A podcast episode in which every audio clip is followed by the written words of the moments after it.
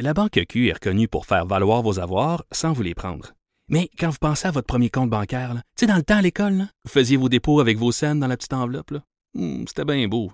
Mais avec le temps, à ce compte-là vous a coûté des milliers de dollars en frais, puis vous ne faites pas une scène d'intérêt. Avec la Banque Q, vous obtenez des intérêts élevés et aucun frais sur vos services bancaires courants. Autrement dit, ça fait pas mal plus de scènes dans votre enveloppe, ça. Banque Q. Faites valoir vos avoirs. Visitez banqueq.ca pour en savoir plus. Bon, on va faire le tour de, de, de l'actualité, mais le premier petit Oui. truc que, que je vais aborder, je sais qu'il n'est pas dans tes nouvelles, mais je voulais quand même t'en glisser un mot. Euh, c'est ce que j'appellerais la bonne nouvelle du jour. En tout cas, si j'étais un organisateur conservateur pour Pierre Poilièvre, cette nouvelle-là, diffusée hier soir à 18h41 sur le site de Radio-Canada, c'est la bonne nouvelle. Tu dis, oh yes, ça va bien. On a réussi. Notre opération Québec a été une réussite. On sait qu'il est venu notamment en entrevue euh, avec nous euh, vendredi dernier. Il a fait d'autres entrevues. Et là, imagine-toi donc qu'il y a le CNV, la campagne nationale pour la vie. Ça, c'est le terme français, mais dans les faits, ils parlent juste en anglais. là. Il n'y a même pas de version française de leur site. C'est le. Campaign Life Coalition.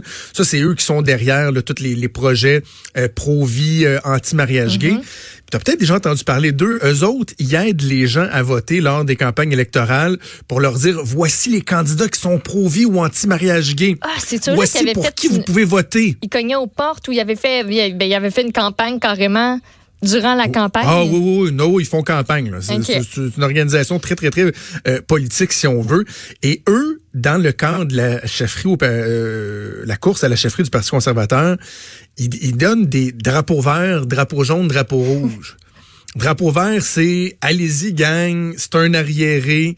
Euh, reconnaît pas le droit des femmes de, de, de, de disposer de leur propre corps. Mariage gay, it's the devil. Et ça, c'est un drapeau vert. Drapeau jaune, c'est ben, c'est un petit peu ambigu. Puis drapeau Mm-hmm. rouge, c'est votez pas pour ça.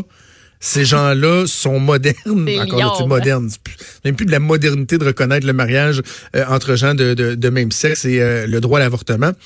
Et Pierre Poilievre, c'était un green flag. C'était un drapeau vert. Oh. Parce qu'il y a 15 ans, il a voté contre le mariage gay, entre autres, puis ça. Et là, on dit clairement que suite à, sa, suite à sa tournée d'entrevue au Québec, où il a été très clair sur les questions sociales, l'avortement, le mariage gay, il est pas, non, non, attends, il est pas passé du euh, vert au jaune, il est passé Ah. du vert au rouge. Ta, ta, ta. He is a deplorable, comme dirait Hillary Clinton. il est plus fréquentant. Et moi, je suis dans son organisation, puis je me dis-tu, quelle excellente nouvelle, là. Absolument. On est débarrassé de cette, la gomme qu'on avait de collant dessus de nos souliers, là. Bande d'arriérés débiles. Au toi. Quelle bande d'arriérés. C'est complètement ridicule. Alors, euh, bravo. Bravo à Pierre Poilievre qui aura peut-être per- perdu quelques appuis chez euh, des gens euh, rétrogrades et complètement ridicules et stupides. Mais au moins, il aura euh, peut-être gagné le respect de bien d'autres personnes ici au Québec et ailleurs au pays. OK. Dans l'actualité, on se rapproche vraiment dans le, le- le très, très, très concret. Ce matin, au Journal de Montréal, on apprend que euh, on, les résultats de l'enquête Origine-Destination 2018 qui vont être présentés aujourd'hui, ben, ceux qui espéraient, tu te pensais pour Dominique Champagne encore aujourd'hui? Hey, sérieusement. Bon matin. Dominique Champagne qui est malmené, là, sa santé, son cœur, fait de quoi? Parce que là, il n'y a, rien de rassurant pour lui dans ces résultats-là. là. Ben non, l'enquête origine-destination, ça a été dévoilé euh, ce matin, ça faisait la une du journal. Il y a beaucoup, beaucoup, beaucoup, beaucoup de chiffres. J'en ai ressorti euh, quelques-uns. Écoute, on a un recul de un petit de l'utilisation de l'automobile à l'heure de pointe matinale au cours des cinq dernières années. Un tout petit pourcent. Il n'y a que sur l'île de Montréal et à Longueuil que l'utilisation de l'automobile diminue réellement. Et euh, ben, on dit que dans le Grand Montréal, la voiture reste incontestablement le mode de transport le plus populaire.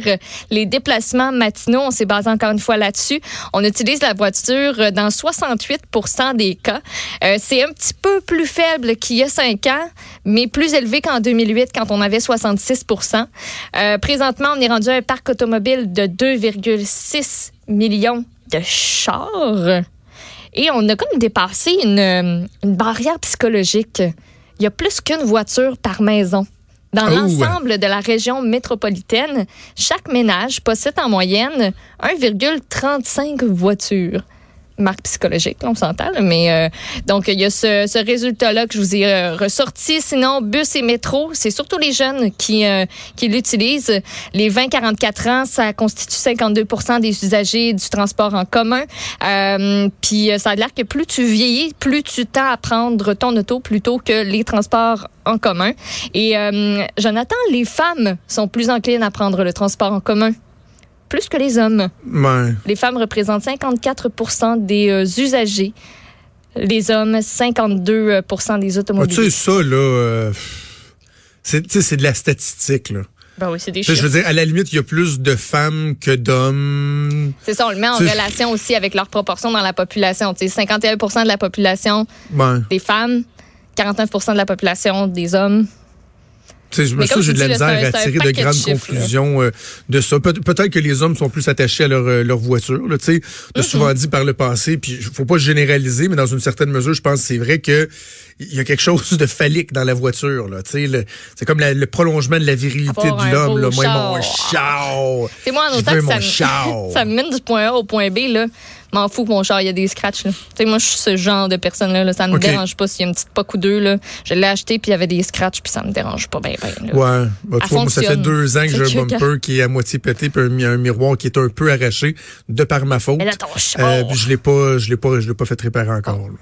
C'est pas euh, l'intégrité du véhicule euh, est pas euh, est pas compromise. Mais bref, ce que, ce que ces chiffres-là démontrent, c'est qu'il y a encore du travail à faire. Puis ça, ça, ça, nous permet de faire le pont avec ce, ce dont on discutait avec Jean-Denis Garon hier. Mm-hmm.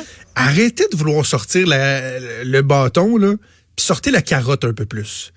Qu'est-ce qu'on peut faire? Comment? Parce qu'il y a un constat d'échec. Le constat d'échec, c'est que peut-être oui de juste augmenter le, le, prix de l'essence, ça fonctionne pas nécessairement, d'augmenter le, prix des immatriculations, etc., de juste faire la sensibilisation, peut-être ça fonctionne pas, ça c'est le constat d'échec, mais l'autre constat d'échec, c'est peut-être qu'on n'en a pas fait assez, là. Au niveau du transport en commun, l'étalement urbain, le fait que les gens vont s'établir sur la couronne nord, la couronne sud, c'est pas nouveau là. Je comprends que c'est un phénomène qui est en accélération parce que de façon générale, bien des gens veulent, tu sais, partir de Montréal comme on veut quitter un navire qui est en train de couler, là. Genre, non, laissez-moi, c'est moi qui va. Le prochain terrain, c'est moi qui le prends à Longueuil. C'est comme un canot, là. Tu, sais, tu dis, laissez-moi embarquer dans le canot. Tu... Non, mais c'est vrai pareil. Euh. Non? C'est, c'est, je sais pas, là. Ouais, en tout cas. J'ai une belle qualité de vie. Arrive ça, mais... ben, c'est ça. non, vois? mais c'est pas que j'aimais pas ça. C'est que crime. J'ai trouvé un bel appart à Laval. Il était grand, il était pas cher. J'étais à Laval. Qu'est-ce que je te dis? Je plus que ça. Si le transport en commun était totalement optimal. Si euh, on se dit on va faire euh, un effort pour que les taxes euh, foncières, les loyers soient pas si élevés, je, je sais pas, le, il y a de la pensée magique probablement dans ce que j'évoque, mais je, je, nomme des trucs comme ça. Là si on mettait tout en œuvre pour que les gens veulent rester à Montréal, peut-être qu'il y aurait moins de réflexes aussi. Si la qualité de vie était si magique à Montréal, peut-être que les gens arrêteraient euh, d'aller euh, à Laval, d'aller à Longueuil. Mm-hmm. Il Fait faut arrêter de juste dire on va blâmer les gens, on va leur donner des, des punitions, imposer des tarifs supplémentaires. Je pense que c'est pas comme ça qu'on va euh, qu'on va y arriver. Bref, une étude qui va faire euh, beaucoup beaucoup beaucoup jaser.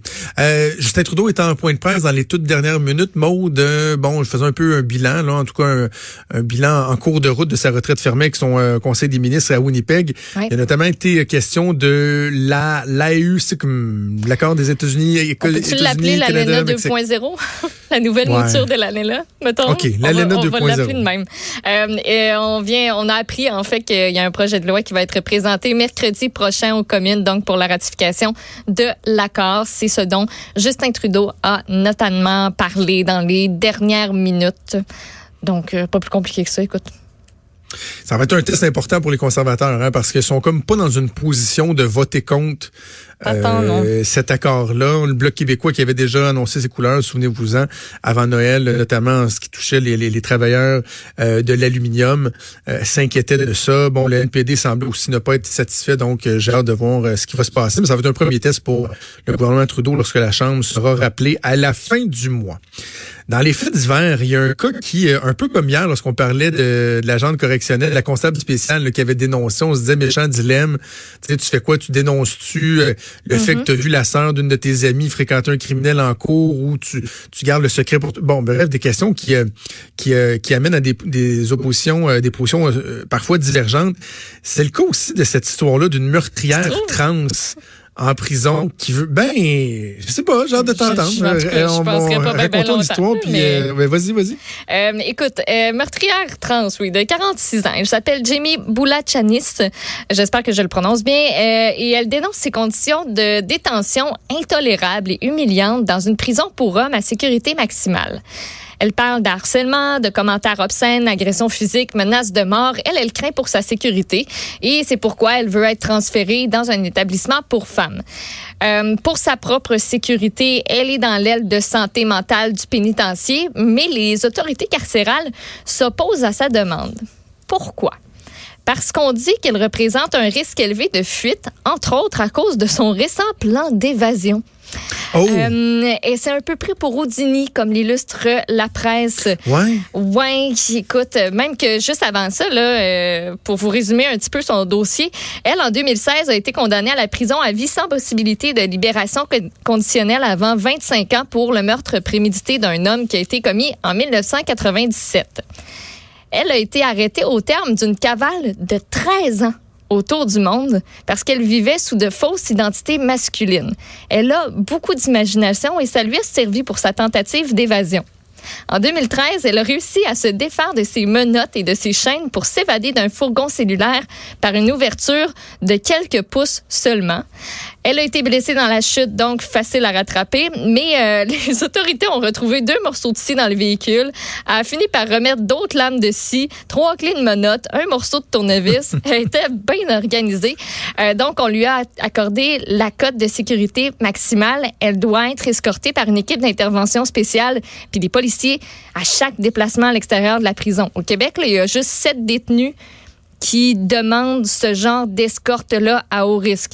En 2017, il a fallu 11 agents pour l'escorter à son rendez-vous médical. Il avait comme un petit peu peur qu'elle s'en aille. Puis présentement, il n'y a aucun pénitencier fédéral pour femmes qui offre les mêmes conditions de sécurité maximale que Port-Cartier, là où elle est présentement. Fait que vu tout ça, on se dit, ben, c'est parce que là... En Ouais. plus, elle allait dire à un agent qu'elle comptait s'évader si elle perdait sa peine en appel. Rien pour s'aider, mettons. c'est perdait sa cause en appel, OK. Et, Donc, je comprends bien les points que tu soulèves sur l'aspect sécurité. Quand même, je me dis que c'est particulier que dans une prison pour femmes, on soit pas capable de garantir que c'est pas trop facile de s'évader. C'est un, drôle de message qu'on envoie parce que, évidemment, Non, mais chaque prison a sa cote de sécurité. C'est juste Oui, je sais, mais comment se fait-il? OK, mais si, demain on a une Carla Molka nouveau genre, là, tu sais, qui, qui se met à tuer tout le monde, là, on fait quoi? On va l'emprisonner, mais on va dire, Hum, ça se peut qu'elle se sauve parce que pour les femmes, on n'a pas de prison euh, maximale. Puis, Ça a l'air d'être la un base- méchant cas d'exception. là. Elle fait partie des sept personnes détenues Ben là, au Québec qui représentent un risque assez élevé. Mais pas oui, mais là, Mom Boucher, je veux bien, là, Luca Rocco Magnotta, je veux bien. Mais tu sais, je veux dire, cette personne-là, c'est pas- un criminel d'exception non plus. Tu sais, fait que je je trouve ça particulier qu'au niveau de la sécurité, on soit pas capable de garantir que dans une prison pour femmes, tu pas un prisonnier qui va s'échapper. Déjà là, je trouve ça particulier. Mais au-delà de ça, ça amène quand même la question à savoir, à partir du moment où tu as une personne trans, une personne qui effectue un, un changement de sexe, est-ce qu'on doit l'autoriser à changer de prison? La question, elle est intéressante parce que je sais certains vont dire ouais ben là elle, tu sais bon, euh, la transformation est pas complète, il y a eu prise d'hormones, etc. Ouais, elle n'a pas eu son opération. C'est ça. Mais si l'opération euh, se fait avant, si la personne vraiment a eu un changement de sexe, est-ce que tu peux lui imposer d'aller dans une prison du, euh, du, du, du sexe, euh, de son sexe biologique, si on veut?